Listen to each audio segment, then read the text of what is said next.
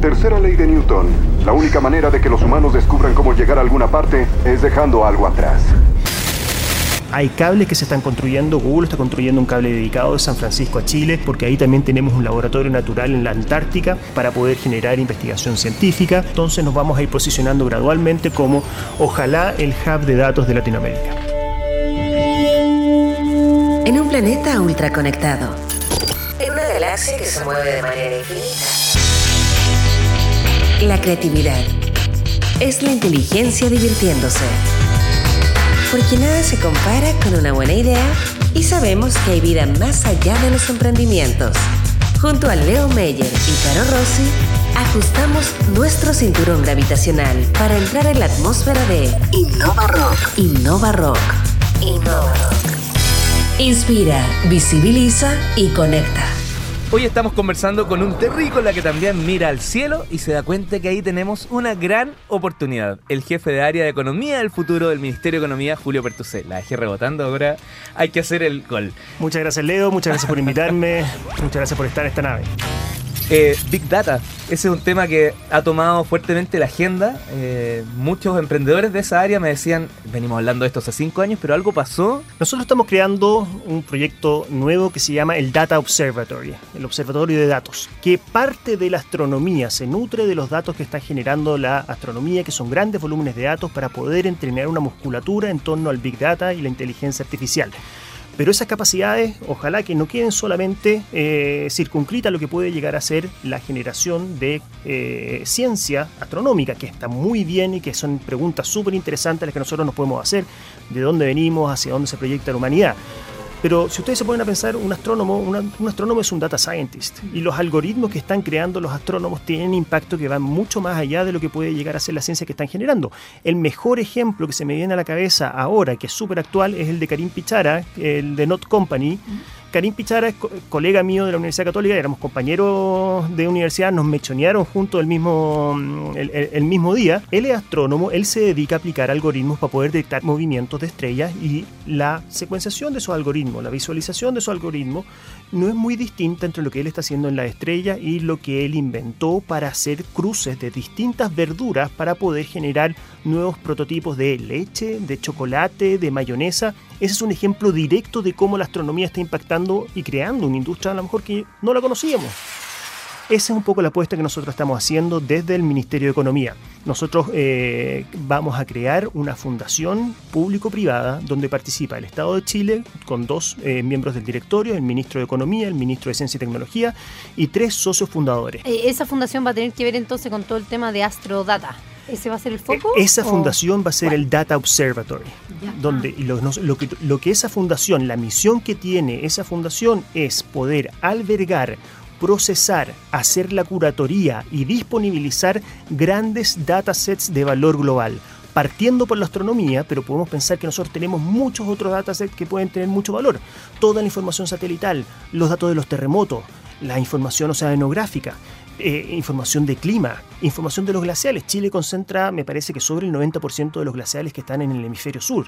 Y así, tenemos distintos datos que pueden tener un impacto mundial. Y esos datos son un poco como la pista de recortando donde se entrenan los data scientists. O sea, esto es análogo a un deportista de alto rendimiento de velocidad que necesita una buena pista para entrenarse. En ausencia de datos no va a tener la pista.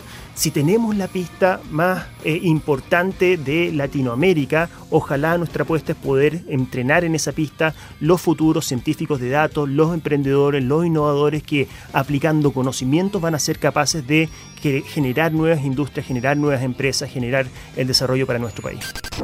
Julio, eh, la revolución del blockchain a nivel también del Estado, cómo se ocupa, en el fondo blockchain en el más amplio sentido de la palabra, es algo que siempre está apareciendo hoy día. Antes de pasar solamente para blockchain, despejar el tema de los datos. Lo importante es tener datos, que eso es una tecnología habilitante para eh, generar distintas industrias.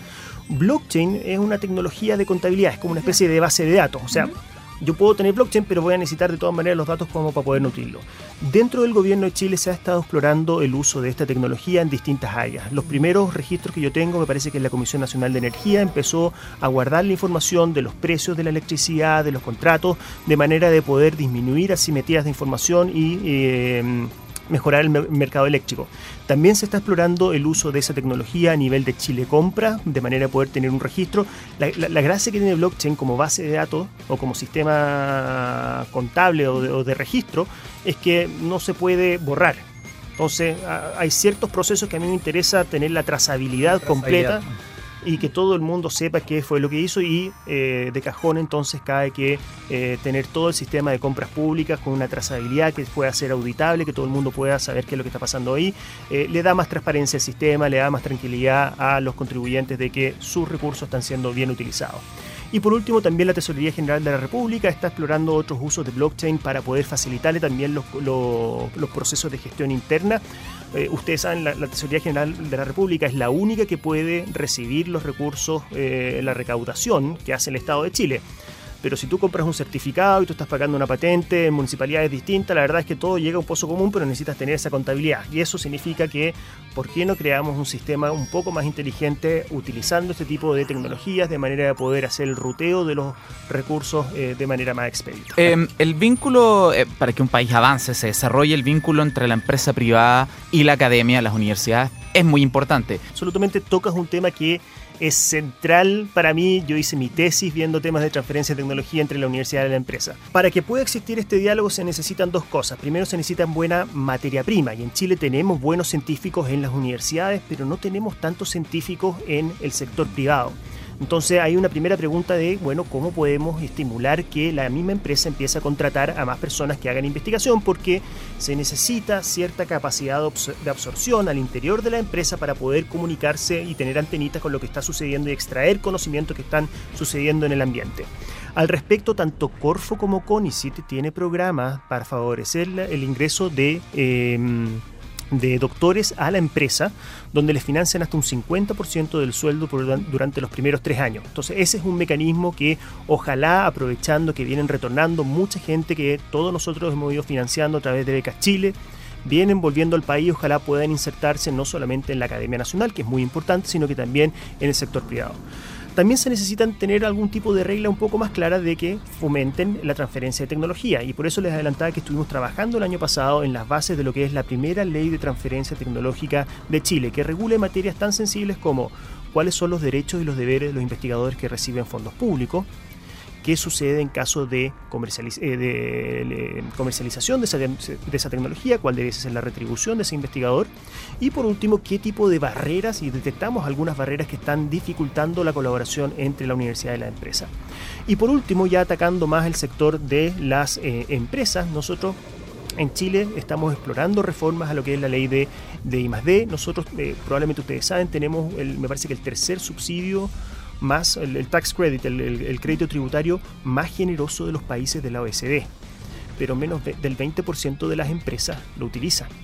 Y cuando tú le preguntas a la empresa por qué no utiliza este subsidio, que en general eh, eh, es generoso, bueno, un 43% te dice, bueno, la verdad es que no sabía que existía este incentivo tributario. Entonces aprovecho que estamos llegando a una comunidad de innovadores que están a lo mejor muchas veces trabajando en, empresas para poder decirle, hay un crédito tributario un 35% para proyectos que se estén financiando de innovación en las empresas, es un crédito tributario que va a la reducción de los impuestos que tiene que pagar esa compañía y eso hace que sea más fácil poder también convencer a los gerentes de finanzas de que eh, no solamente esto es importante para el futuro de un punto de vista estratégico, sino que también hace sentido de un punto de vista económico invertir en innovación. La creatividad es la inteligencia divirtiéndose. En un planeta ultra conectado, en una galaxia que se mueve de manera infinita, nada se compara con una buena idea. Porque sabemos que hay vida más allá de los emprendimientos. Esto fue Innova Rock con tu Leo Meyer y Caro Rossi. El programa que inspira, visibiliza y conecta.